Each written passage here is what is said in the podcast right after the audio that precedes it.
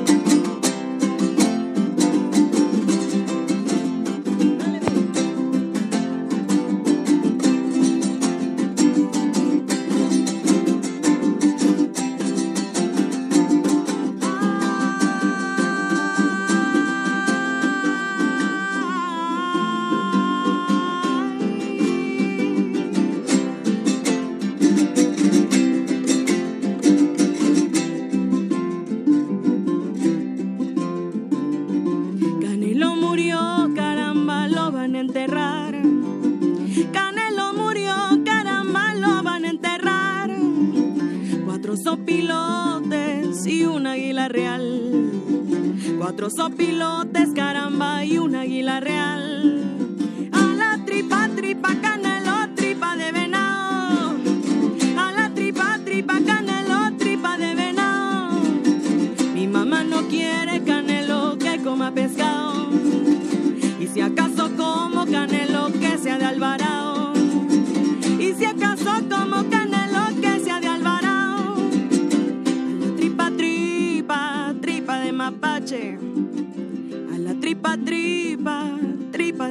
Mi mamá no quiere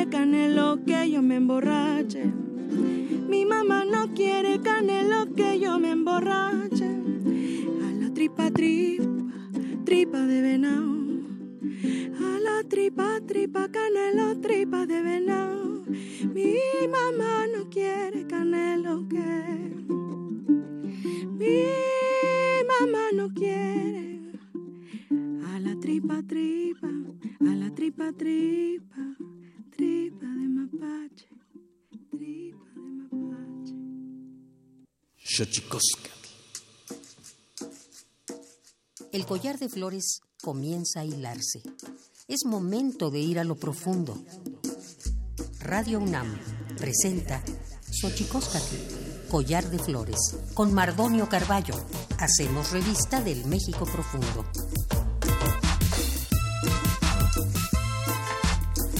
Me pongan referencia, ¿no? Kenitstoquenta tamen guananame ichpocame telpocame siguapilme o quichpilme guan nochitlen techcaquinpagni huescate postlahtoli y tocan Radio UNAM, pagni hueyitlamachtiancali, tocan Universidad Nacional Autónoma de México, naniyolpaqui pampanican, timos entilian, pampanikan tihkakisen eh, kuika xochimen amansin guan eh, notisanilosen guan sello tu guampo y tocan Sabino Guiso. Hola, ¿qué tal? ¿Cómo están señoras, señores, niños, niñas, jóvenes, jóvenes? Todos aquellos que los escuchan a través de esta maravillosa casa que es Radio UNAM, que pertenece a la Universidad Nacional Autónoma de México, otra casa importante de la educación en México. Somos muy felices de estar aquí con ustedes porque hoy tendremos música, música con los macuiles que ya los escuchan al inicio y también eh, vamos a hablar de pintura con Sabino Guisu, 55 23 54 12, 55 36 43 39, 55 36 89 89, www.radiounam.mx, collar de flores radio, arroba gmail.com, si quiere usted eh, comunicarse con nosotros. Saludos a la producción, muy buena semana para todos, que inicie lindo para todos, que inicie lindo para ustedes. Vámonos pues con nuestras efemérides en derechos humanos que nos dice que a veces lo hacemos bien, pero sobre todo nos dice qué mal lo hemos hecho. Tonalámatl o la ignota efeméride.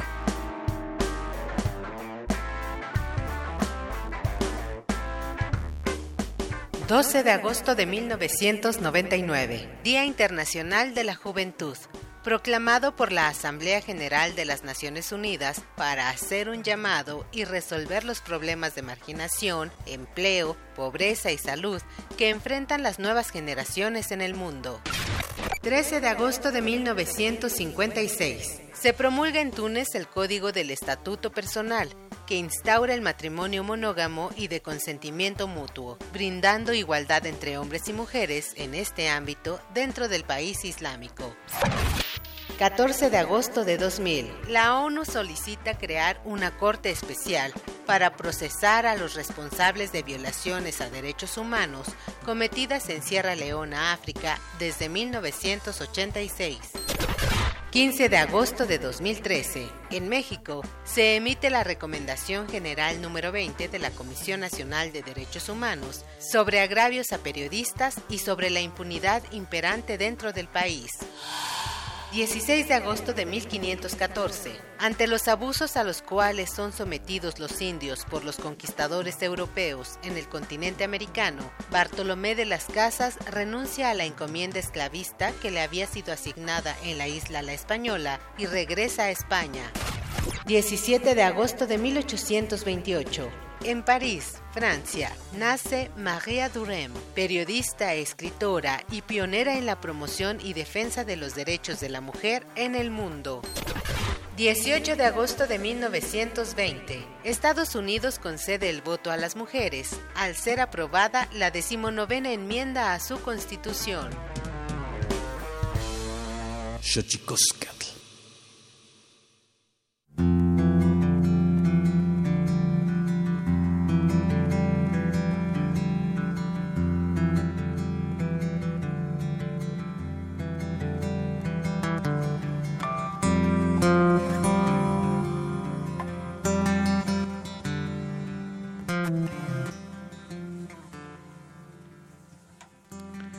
Y como ya escuchó, está con nosotros en nuestra cabina Macuiles, que está integrado por Stephanie Delgado, Jarana y Voz. Hola, Stephanie. Hola, Mardonio, buenos días. ¿Cómo estás? Estoy muy bien, contenta de estar aquí. Qué bueno, me encanta que estés contenta. Emilio Bozano, Jarana, ¿cómo estás, amigo? Hola, Mardonio. Y vos también, ¿verdad? Sí, también. Qué bueno, maestro. Pues qué maravilla escucharlos y comenzar Xochicosca, el collar de flores, esta entrega con su música. Eh, que, ¿Por qué Macuiles? Eh? ¿Quién me cuenta eh, la nomenclatura? Bueno, Macuiles quiere decir cinco, porque Macuiles en algún momento fuimos cinco, ahora en realidad somos ocho, pero venimos dos. Bueno, le enseñamos a la gente que nos escucha aquí, se Ome Eji Macuili. Macuili en náhuatl eh, dice o da cuenta del número 5 en castellano. Entonces, por eso yo preguntaba. Eh, básicamente se refiere al, a la numeralia nahuatlaca que cae en el número 5. También está con nosotros eh, nuestro querido Sabino Guisu, que el 16 de agosto inaugura la exposición Fuego Negro, zapoteco. No me voy a atrever a pronunciarlo porque el zapoteco, como bien sabe, es una lengua tonal y no yo vaya a decir una cosa bárbara en tanto quiera intentar pronunciarlo. Así que le voy a pedir a Sabino, primero bienvenido Sabino, ¿cómo estás? Hola, muchas gracias, muy bien. ¿Vienes cansadito, maestro? No, nunca. platícame, platícame. Eh, Fuego Negro, exposición, 16 de agosto. Bueno, eh, Fuego Negro es que Zapoteco es guillace. Este, es pues, prácticamente mi primera exposición oficial aquí en la Ciudad de México. No había tenido la oportunidad de poder presentar mi trabajo aquí. Y es eh, más que una exposición, es como un ejercicio creativo de, de las distintas facetas de mi trabajo como, como artista durante más de seis, ocho años. Eres muy joven. ¿Cuántos, años tienes, Sabino? No, yo estoy grande. 33. No, hombre, estás súper chavito, súper jovencito. Dice tu biografía, descendiente de familia ligada a la alfarería Gisu, que en zapoteco significa alfarero, es conocido por el uso del humo en su obra. Efectivamente es lo que yo había visto allá en Oaxaca. Estudió y trabajó en el Instituto de Artes Gráficas de Oaxaca. Vienes de una familia de artistas, ¿no? Pues eh, mi abuelo, que era ya de la quinta sección de Cuchitán, eh, era se llamaba Tachiko Gisu porque mis abuelos se quitaron el apellido español, un poco algo parecido a lo que hizo Malcolm X. Para, obviamente en los documentos oficiales existe, pero se empezaron a quitar los apellidos y se empezaron a poner como este nombre que usaban sus antepasados, que era como, eh, una especie de sobrenombre que le ponían al oficio al que te dedicabas, si eras cazador, eh, alfarero, eh, como chamán o otras cosas. Entonces, pues la familia de mi papá son los Gisu. Incluso hay talleres todavía en, en, en, algunas partes de Tehuantepec y Saltepec. Eh, hay gente que, que les dicen Gisu como su segundo sobrenombre. Son mis parientes un poco lejanos. Mm. ¿Tu padre se dedica también a la pintura? Sí, mi papá es artista. De hecho, eh, una, fue una de mis más grandes influencias en, en mi trabajo. ¿Cómo se llama él? Sabino López no utiliza el apellido. No, él no lo usó. Sabino López. Bueno, pues vienes de una familia. Juchitán, ¿cómo está, maestro? Porque bueno, estamos a punto de que se cumplan eh, dos años del sismo tremendo del 7 de septiembre del 2017. 6, 7, sí, 7, de, 7 de septiembre. ¿Y cómo está, maestro? ¿Has ido para allá? Porque bueno, tu carrera te trae de un lado para otro, supongo. Pues no, de hecho, cuando fue lo del terremoto fui con un grupo de amigos a ayudar y como mi familia ya no está eh, eh, casi en el en Cuchitán, ya voy muy poco. Vas muy poco. ¿Y el zapoteco, maestro, cómo anda, cómo anda el zapoteco usted? Pues ahí siempre va a estar, en mi boca. ¿Nos podrías regalar, maestro, alguna invitación a tu exposición el 16 de agosto, inauguración de eh, Fuego Negro? en Galería Maya Contemporary, Colima 159, Roma Norte, Ciudad de México, pero en Zapoteco, maestro. Pues eh, Cabeza la, la Tara, Colonia Roma. ¿Qué número dice? Aquí está el lugar. Eh. Chiaca de, exposición tiene Sabino Gisu, Lani Guillase, para que tu a Colonia Roma, a México, Kichilayudi. Lani Galería Maya Contemporary, Colima 159, Colonia Roma. Muy bien, pues ahí los esperamos. Como, como se pudo apreciar en la invitación, es una invitación importante a la primera exposición eh, en la Ciudad de México. Es, es tu primera en la Ciudad de México, pero en Oaxaca has tenido varias, incluso algunas, si no mal recuerdo, con el maestro Francisco Toledo, hicieron algo juntos. Sí, hace, en el 2016 eh, tuvimos una exposición sobre textiles que, que se llamaba Felpados, y es una combinación de una técnica alemana de incrustar lana de lana de borrego en bruto con agujas, no con el método tradicional de pedal, ¿no? Y fue una exposición, tuvo mucho éxito, de hecho. Sí, es, nos, nos enteramos de esa exposición que tuvieron juntos el maestro Francisco Toledo y tú, por cierto, aprovecho para el comercial. El Museo Nacional de Culturas Populares tiene en este momento una magna exposición del maestro Francisco Toledo que se llama Toledo B. Vaya, vaya, es sin duda algo impresionante todo lo que el maestro Francisco Toledo ha hecho lejos lejos o, intervenido por su pincel y la pintura. Eh, son objetos, son caparazones de tortuga, son collares, son eh, peinetas, eh, en fin, son pisos diseñados por el maestro, cerámica, etcétera, etcétera. Es una magna exposición, más o menos hay 750 piezas del maestro Francisco Toledo y en el Museo Nacional de Culturas Populares en Avenida Hidalgo 289 en pleno centro de Coyoacán. Vaya, cuesta 15 pesitos la entrada, piérdale el amor a 15 de balados pesos y vaya a ver la exposición del maestro Francisco Toledo, que qué maravilla. Y si usted se pregunta por qué no hay cédulas, el maestro dijo que no quería cédulas. Así que lo que diga el maestro Francisco Toledo, vaya usted y vea esta magna exposición del maestro Francisco Toledo de Juchitán, por cierto, de donde es originario el artista que nos acompaña hoy aquí en Collar de Flores. Macuiles, Macuiles, a ver, cinco, de cinco a dueto. De cinco a ocho a dueto. De, de cinco a ocho a dueto. Ah, bueno, o sea, de, de, Macuiles a Chicuelle a Ome. Exactamente. Platíquenos, la, cuándo se forma, cómo se conforma. Tenemos aquí, pues en, en, la ficha que nos entrega maravillosamente nuestro equipo de producción. Nace en el año 2003 difundiendo las tradiciones veracruzanas mediante el son jarocho, diversos géneros el flamenco, el son cubano, el jazz, la bachata y dos jaranas, tarima, voces, en fin, bueno, pero los tenemos aquí como para que yo siga leyendo, mejor me platica. Claro, pues bueno, Macuiles en un principio em, comenzamos haciendo son jarocho tradicional en la ciudad de Jalapa, también por eso viene el nombre, porque el cerro que está en medio de Jalapa es el Macuiltepetl.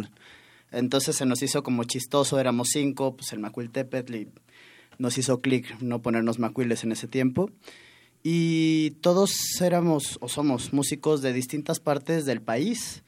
¿no? Creo que esta es la primera vez en, dentro del Estadio Macuiles que habemos como un poquito más de veracruzanos este, dentro del grupo completo. Y ahora en el dueto, pues Fanny y yo, los dos somos de, de Veracruz, de distintas partes del estado, pero del sur los dos.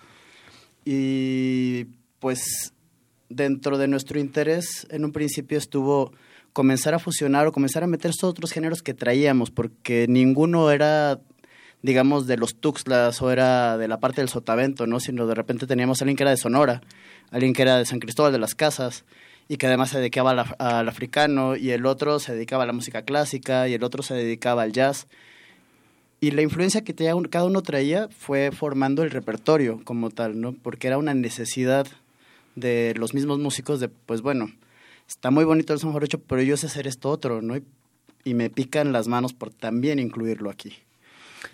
Y bajo esa lógica, un día llega Stephanie Delgado. Fanny, ¿cuándo te integras a Macuiles y cómo es tu experiencia al lado pues de diversos músicos de diversos lugares y bueno, que por lo que veo es una alineación eh, rotatoria, ¿no? Claro. Creo que tengo ya dos años o voy para tres, no estoy segura, este, porque he estado ahí itinerante este, desde hace ya un tiempo con Macuiles, hasta que desde hace dos años me integro ya como de base, como vocalista principal. Y ha sido un proceso interesante porque ellos se dedicaban a tocar ritmos eh, como más latinos que yo no estaba como tan, tan mezclada con estos géneros, ¿no? Este, tan alegres como para mi carácter. Quien conozca a la jefa. Que no tengo corazón y este, o sí tengo, pero no de ese tipo. Y entonces era raro, ¿no? Pero bueno, ahora ya me estoy dedicando a aprender a bailar y a aprender mis pasitos. Y bueno, este, he tratado también de de ponerle como otro otro sabor a este a este grupo y ahora estamos trabajando a dueto porque nos llegó una invitación para irnos a un festival en Europa, este, en España. Eh, cantemos, cantamos Iberoamérica. Eh, celebremos, Iberoamérica con la Organización Nacional Iberoamericana. Mm.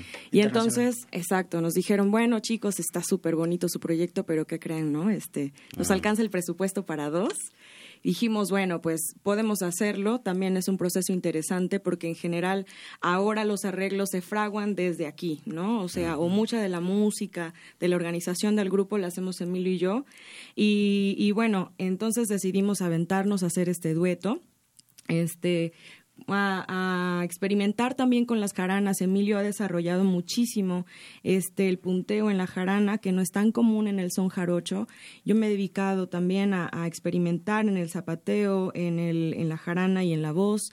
Este, y bueno, estamos muy contentos, pues, porque vamos que estamos viendo que esto va cuajando cada vez mm, mejor. se siente, se siente, se siente re bonito. y además, otra cosa muy bonita que está pasando es que estamos regresando mucho a esta raíz del son, ¿no? A los dos traer ya el son jarocho como desde, desde chicos, también el mismo repertorio está yendo hacia ese otro lugar de donde ya se había separado mucho.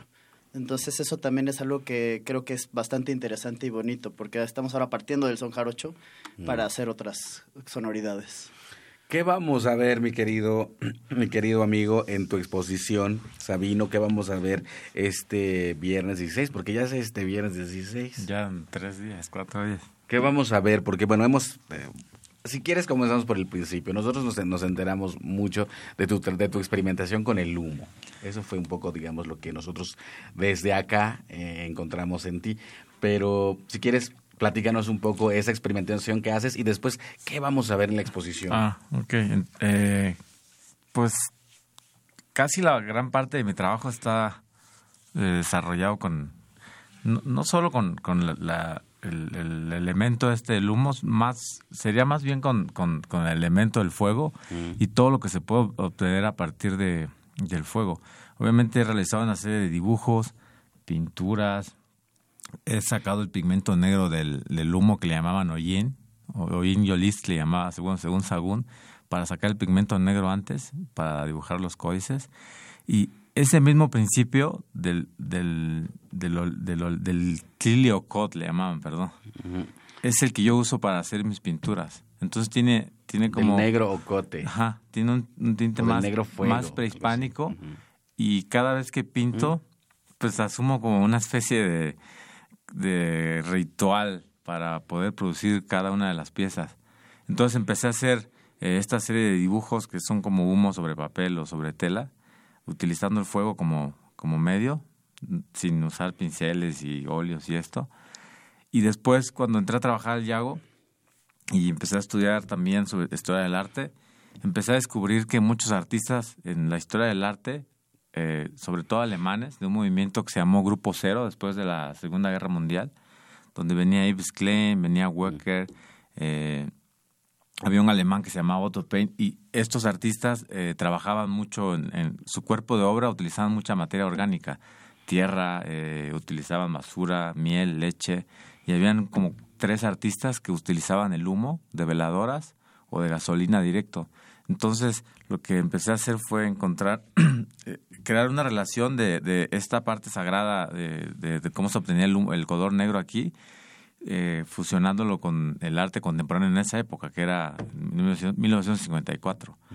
Entonces mi trabajo es una especie de conexiones con, con lo ancestral, lo sagrado, lo espiritual, lo antiguo de, México, de, las, de muchas culturas de Mesoamérica, de América, del mundo, con, con la frivolidad de la modernidad y de la época contemporánea.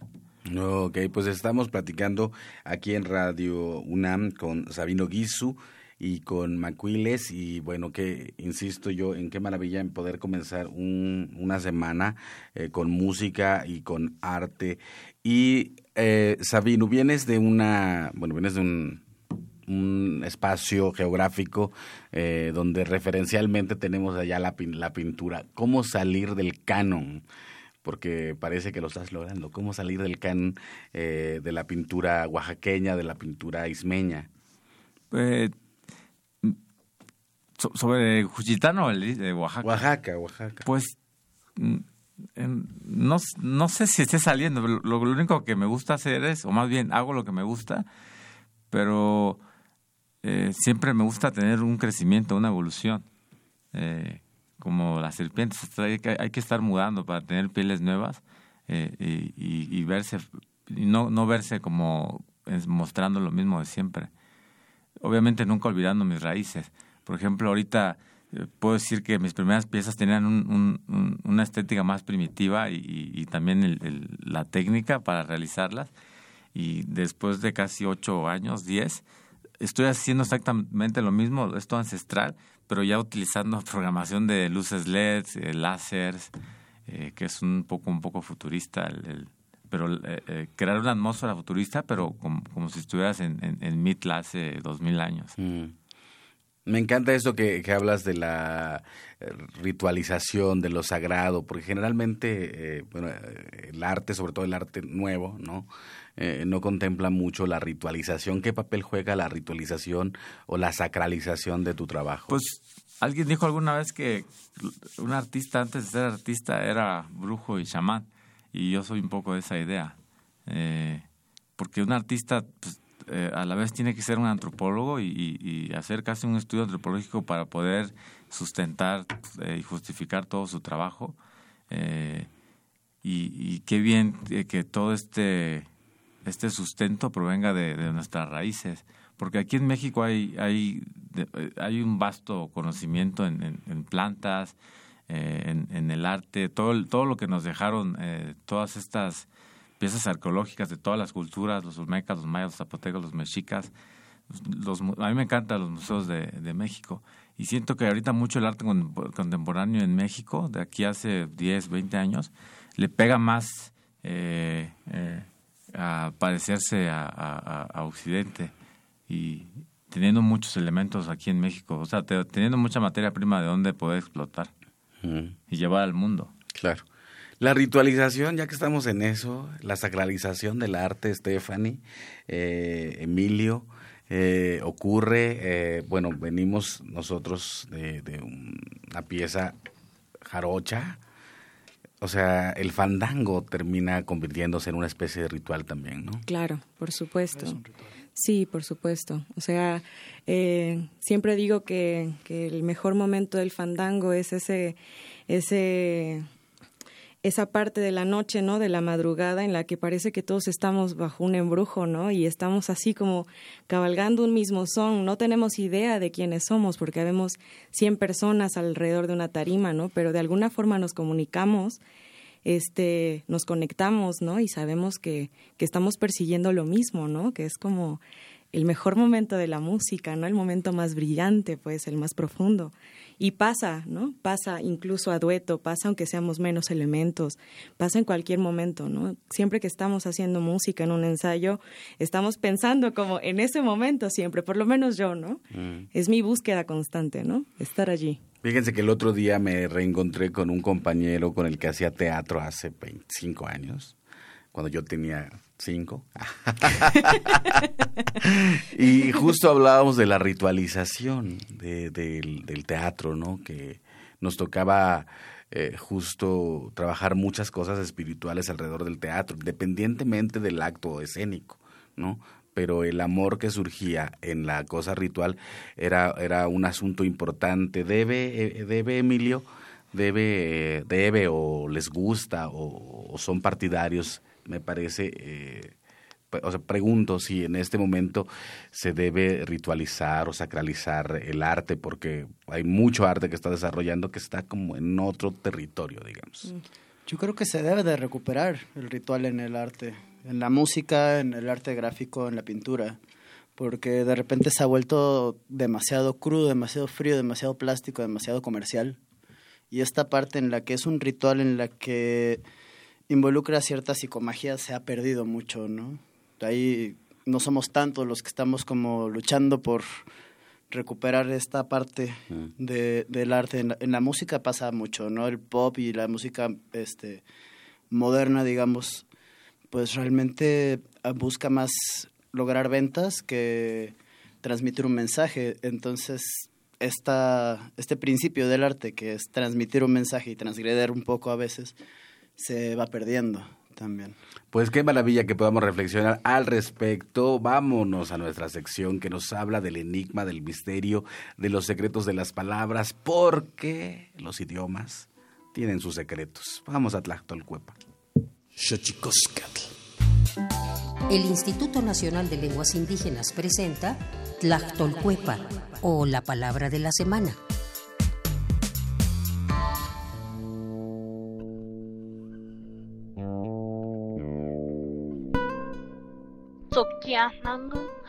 Esta es una expresión de origen chinanteco que se utiliza para referirse a aquel compañero o compañera de vida. Ese alguien que acompaña a otro tanto en los buenos como en los malos momentos y que siempre está pendiente para cuidarle durante su camino o recorrido de vida. El vocablo no cuenta con una traducción literal al español. Proviene de la familia lingüística otomangue y pertenece a la agrupación lingüística chinanteca. De acuerdo con el Catálogo de Lenguas Indígenas Nacionales, editado en 2008, la lengua chinanteca se habla en los estados de Oaxaca y Veracruz. Tiene 11 variantes lingüísticas y cuenta con 138.741 hablantes mayores de 3 años.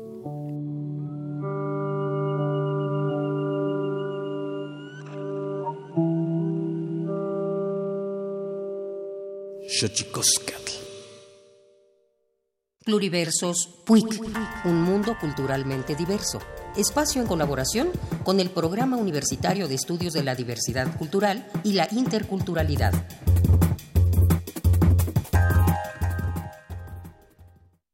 Porque todo esto lo planeamos, no nada más es de inventar algo, lo que vienen haciendo del espíritu. Los pueblos indígenas representan una gran diversidad, pues han desarrollado a lo largo del tiempo culturas y formas únicas de relacionarse con la madre tierra. En este contexto, conoceremos la importancia de un par de manifestaciones culturales que dan identidad y cohesión a los pueblos totonacos de la región de Papantla, Veracruz, la danza y el ritual. Con tal motivo, entrevistamos a Beatriz Álvarez López, integrante de la Unión de Danzantes y Músicos del Totonacapan. Somos nueve comunidades organizadas. Nosotros lo consideramos como una unión de danzantes. Hemos levantado como 600, 600 personas danzantes de diferentes grupos. Tenemos toreadores, tenemos quetzales, tenemos huehues, tenemos la danza Sechalaxu, que es lo que yo hago. Tanto se están sumando jovencitos como, como niños y es algo que les gusta muchos danzantes se, unen, se vienen uniendo, se vienen acercando a nosotros y eso es lo bonito porque lo que demostramos es trabajo, lo que demostramos es pues tratar de que conozcan nuestros conocimientos. Yo soy este curandera, soy sobadora, soy saumadora. En cuanto a los trajes, pues quisimos recordar cómo nuestros abuelos se vestían antes, porque antes no existían las telas sintéticas, antes todo era algodón era algo más más fresco. Y lo porto, tengo muchas ganas de portarlo porque es mío y me gusta. La Unión de Danzantes y Músicos del Totonacapan ha destacado por sus encuentros, en los que invitan a representantes de comunidades de origen nacional y extranjero, así como a diversos académicos interesados y preocupados por la salvaguarda de la música y la danza tradicional. Hay que mencionar que la ceremonia ritual de los voladores de Papantla, Veracruz, fue reconocida en el año 2009 por la UNESCO como Patrimonio Cultural Intangible de la Humanidad. Y solamente eso, que la cultura pues no se acabe, que sigamos, ¿por qué? Porque estamos los abuelos, estamos los que realmente somos y no quisiéramos que esto se, se, acabara, que si nosotros nos vamos, pues que queden otros que también, pues que sientan lo mismo. Y esos sentires, pues ya lo estamos sembrando con los jóvenes, con los niños. ¿Y tú, qué otras iniciativas comunitarias conoces que fomenten el patrimonio cultural de los pueblos indígenas? Compártelo en nuestras redes sociales, arroba puic-unam en Twitter y Facebook. Xochicoscatl.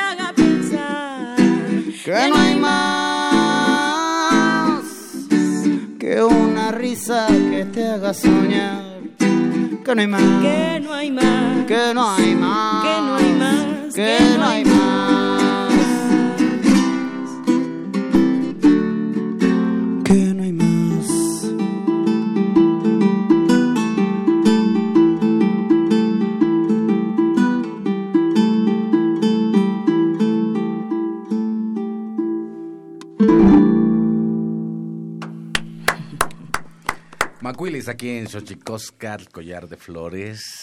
Se ome nahui macuili, para la gente que nos está escuchando y no sepa náhuatl. Eh, por eso se llaman macuiles, porque hacen un honor al número 5, que en su sonido en náhuatl se dice mac- macuil. Así que eh, quisiera preguntarles, ¿qué van a presentar así en las Europas? En las Europas. Sí, pues estamos preparando un repertorio, algunas piezas de macuiles de autoría principalmente de Emilio, Hola. este y sones jarochos con arreglos nuestros, este, por ejemplo, abrimos con el canelo, ¿no? Estamos experimentando con estas con estos sones también poco queridos dentro de lo que ahora se llama el son tradicional, ¿no? Este este este canelo era identificado pues con con esta esta parte de, de de los puertos, ¿no? Del son jarocho marisquero, ¿no? Llamado de alguna forma. Pero a nosotros nos, nos parece que es un son bastante lindo. Este, y bueno, quisimos retomarlo, ¿no? Darle dignidad también a esta Y también estamos aquí tratando de convencer a Fanny de que saque sus canciones, porque también compone, aunque no las saque a público. Sí, todavía. Pero ahora principalmente estamos enfocándonos en, en el repertorio que ya tenía Macuiles del disco anterior, el que se viene preparando para el nuevo y sones jarochos. Este queremos también como eh, llevar esta música nuestra, pues, ¿no? Así tal cual es a, a España, a Italia, donde vamos a estar. ¿Cuándo se van? El 17 de septiembre y algo más que vamos a presentar en España también dentro de este festival va Díaz Pimienta. Ah, vamos a Díaz tener Pimienta. exactamente, vamos a tener con él una intervención. Otro grupo que se llama Pura Hey Soul que son de de Sudamérica, no recuerdo ahorita de dónde. Y con algunos otros grupos vamos a tener interacciones, que es lo que busca este festival.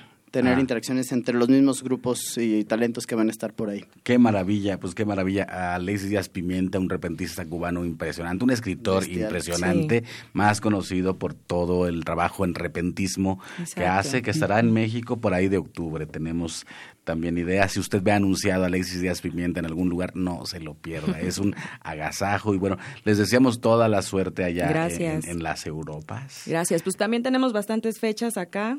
A ver, échalas, maestro, Esta vez. semana la vamos a tener súper agitada aquí en la ciudad. A ver, vaya preparando. La gente que nos está escuchando aquí en Xochicosca, el collar de flores, tome eh, pluma y papel, porque la viene eh, vienen las fechas de las presentaciones, lugares, horarios de Macuiles en la Ciudad de México. Este 15 de agosto estamos aquí en el Yazatlán, en la Roma, a las 18 horas en este nuevo espacio que están inaugurando Yazatlán que se llama Emergente. El 16 de agosto vamos a estar en el Mesón Taurinto- Taurino frente al Helénico. Es un restaurante bastante lindo. Y el 18 de agosto, que es sábado, domingo, perdón, vamos a estar en el refugio de Geisel. Fanny, ¿se sabe la dirección? No, no me las No. sé. Ah. Pero pueden buscarlo por Facebook. Google.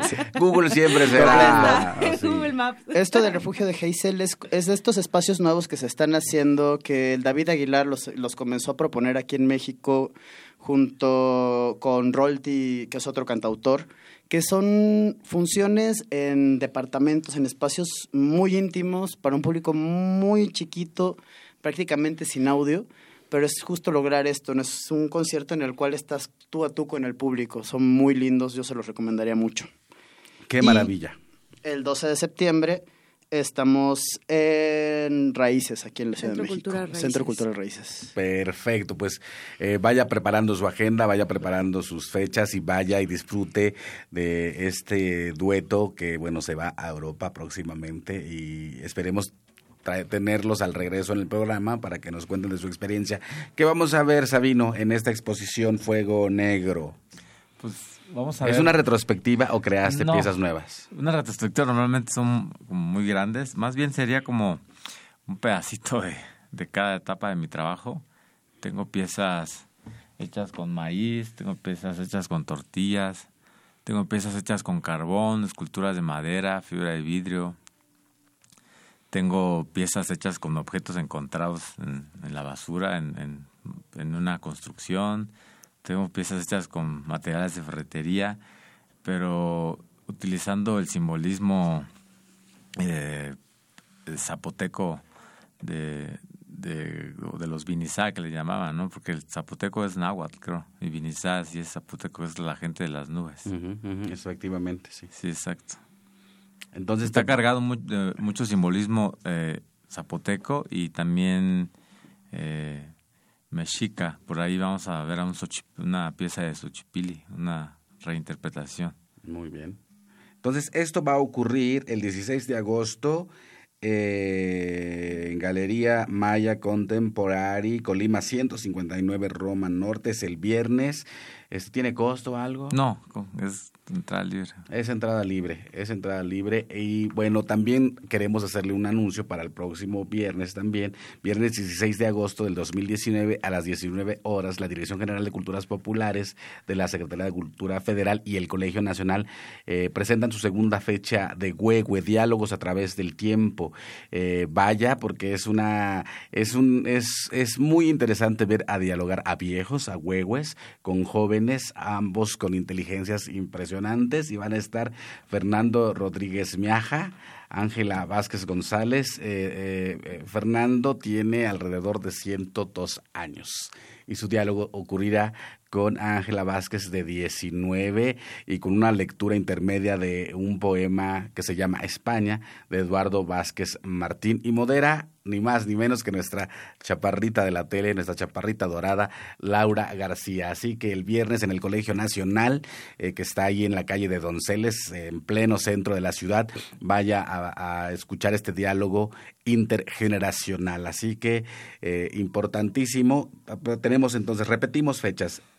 Ambas ocurrirán el viernes 16 de agosto, inauguración eh, de Sabino Guisu, eh, Fuego Negro, Galería Maya, Contemporary, Colima 159, Roma Norte, y tenemos Huehues a las 19 horas en el Colegio Nacional, eh, un diálogo entre Fernando Rodríguez Miaja y Ángela Vázquez González y Eduardo Vázquez Martín con la moderación de Laura García. Todo es entrada libre, así que qué maravilla que puedan o que podamos tener este tipo de eventos en distintos espacios de la Ciudad de México.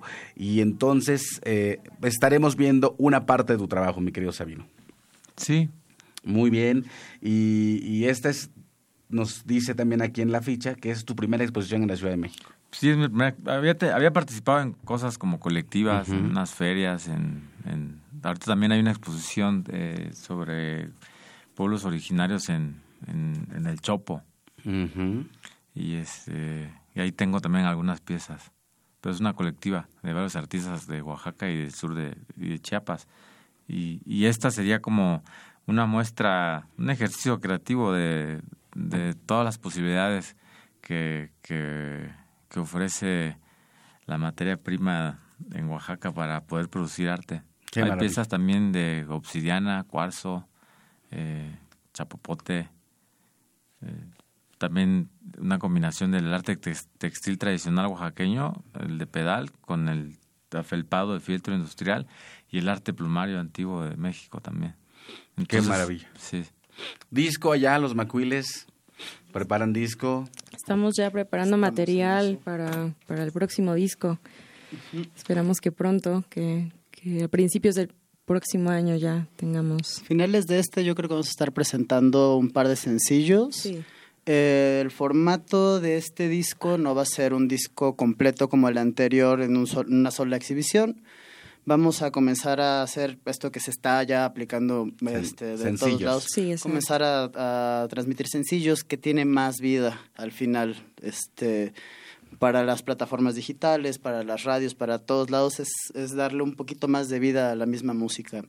Al final, seguramente el próximo año estaremos sacando ya un disco físico como tal buscando tener también un trabajo de arte como el anterior, pero en, en un principio la idea es justamente comenzar a sacar sencillos. A partir de noviembre yo creo que saldría por ahí el primero. Es una maravilla, fíjense cómo, cómo la, ahora sí que la realidad virtual emula la realidad, porque yo recuerdo cuando era, era, era niño que los sencillos se hacían en un disquito de 45 reproducciones por minuto, ¿no? Y ese era el, el preview de, de, lo que iba a ser el, el long play, ¿no?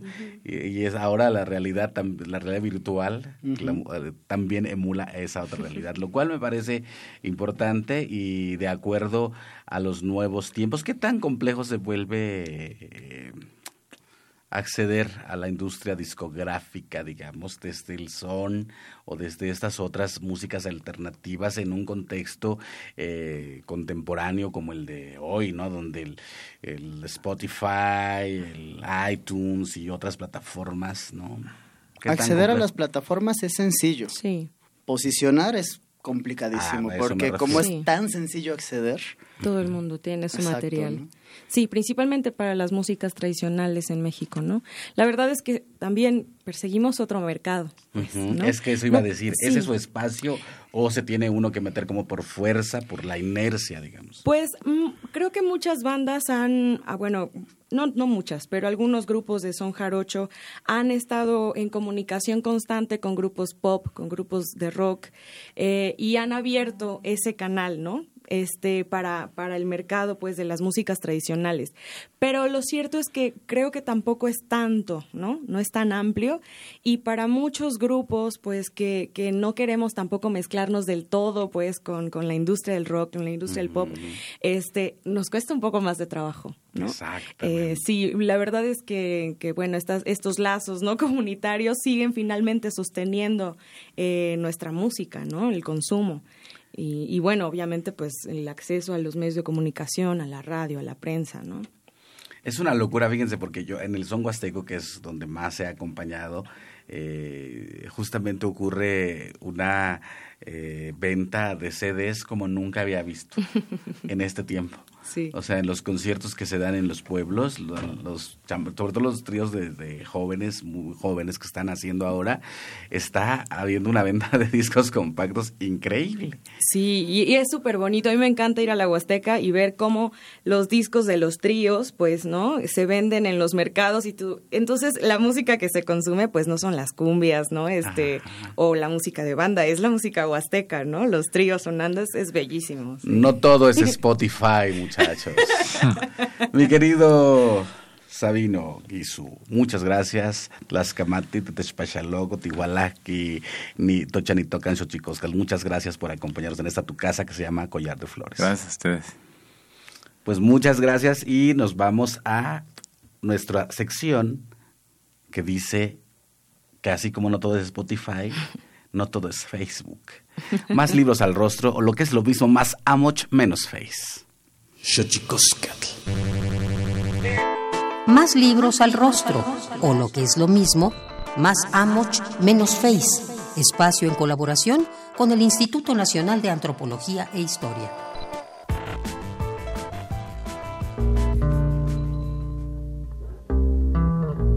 Libro Los pueblos originarios de la Ciudad de México, Atlas Etnográfico, compilado por Teresa Mora Vázquez, tiene como propósito dar a conocer una parte de la rica diversidad de expresiones culturales de los pueblos indígenas que a lo largo de la historia mexicana han persistido entre las entrañas mismas de la capital del país.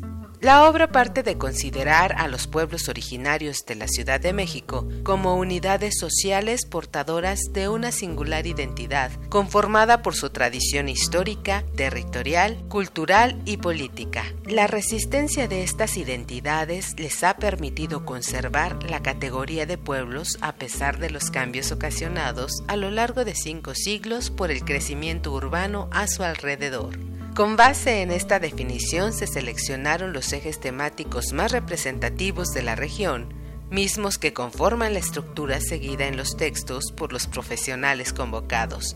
En este sentido, los trabajos que integran este atlas fueron escritos por destacados estudiosos especializados en temas particulares de las culturas del Valle de México. Te invitamos a leer Los pueblos originarios de la Ciudad de México, Atlas Etnográfico, compilado por Teresa Mora Vázquez y editado por Pedro Molinero. Descárgalo gratis del apartado de libros electrónicos dentro del sitio web difusión.ina.gov.mx.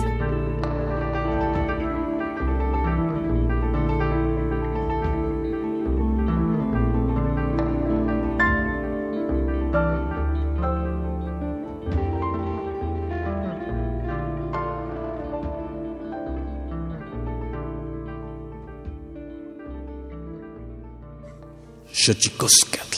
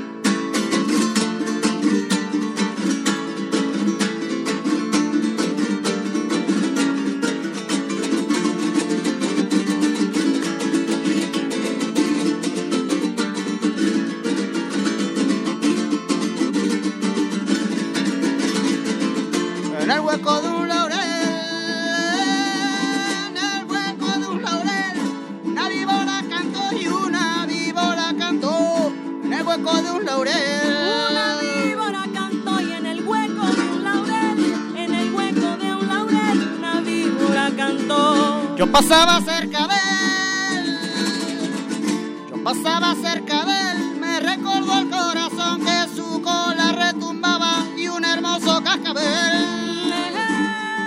Me recordó el corazón, me recordó el corazón y un hermoso cascabel. Ay, dale, dale,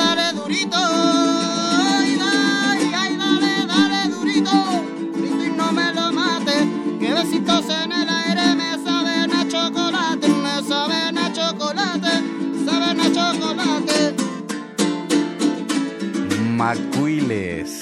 Macuiles, Macuiles, sonando aquí en Xochicos el Collar de Flores. Stephanie Delgado, danos tus redes sociales, por favor. Podemos, eh, pueden encontrarnos en Facebook, Instagram y Twitter como Macuiles o Macuiles Music y también estamos en Spotify, iTunes. Sigan nuestra música. Muchas gracias. Saludos a Susana Cariño, a la Fundación Helmer y Antonio Helmer, Alejandra Gómez, Héctor Castañeda, Aldo Herrera, Leslie Ortiz. Gracias a usted por encontrarnos aquí en Xochicosca el Collar de Flores, Las Camatimiac, Timumelaguampan, Chicuelli, Tonati, Chicago, Macueponi, Motlachtol.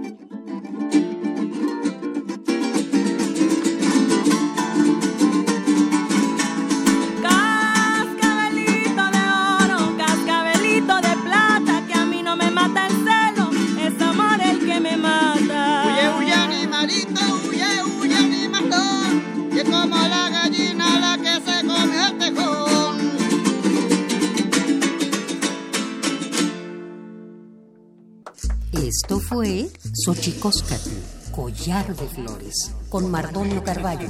Hacemos revista del México Profundo. Una producción de Radio UNAM.